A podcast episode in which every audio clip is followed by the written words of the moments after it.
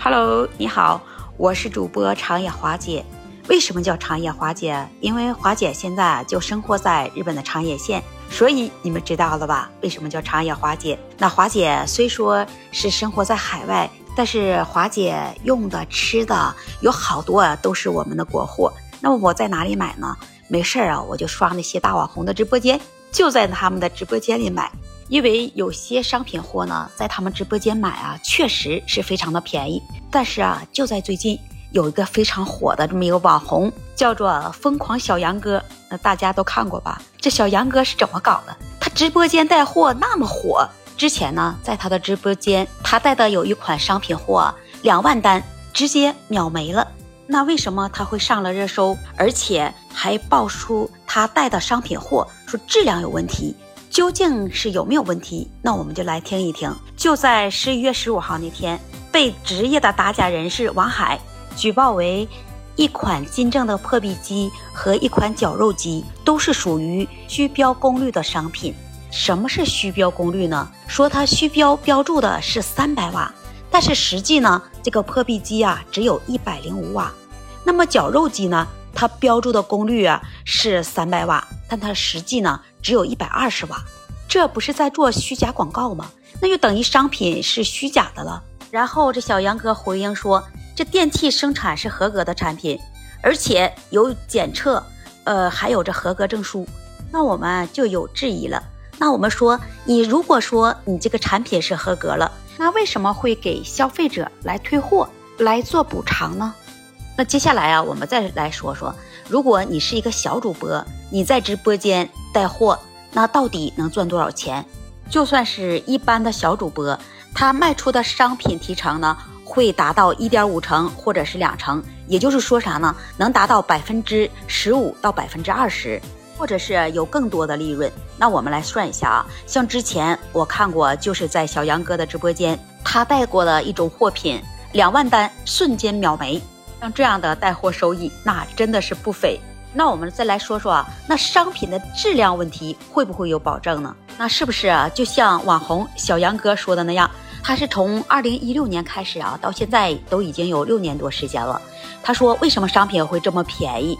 他会去厂家帮大家来砍商品的价格，能给到大家带来更大的实惠。那么我们再来说说这小杨哥究竟赚了多少钱呢？你看之前。呃，说他花了一个亿啊，买了一栋房子。现在说啊，再拿出一个亿来来理赔这消费者，那我看以后没人管他叫疯狂小杨哥了，那都会叫他一亿小哥了。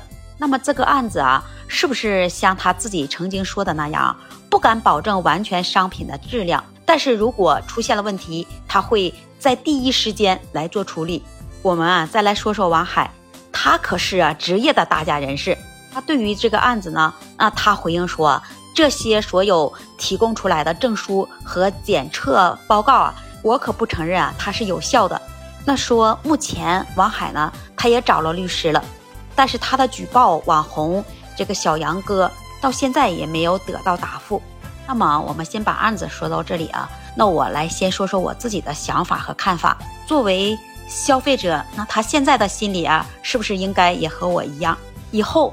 那我们还敢不敢再去大网红的直播间来买商品？还有这些主播们，不管你是做大网红也好，那你做小电商也罢，那关键你要有一颗善良的心，有一个做人的底线。不管是不是实惠，首先你应该有商品质量的保证。那现在作为一个消费者啊，他选商品，那首先他要要选质量，然后再来。比对你商品的价格，那我们啊再把话说回来，就像小杨哥今天这个案子来说吧，那究竟是小杨哥带的货品是否是一个虚标功率的商品，还是符合标准的商品？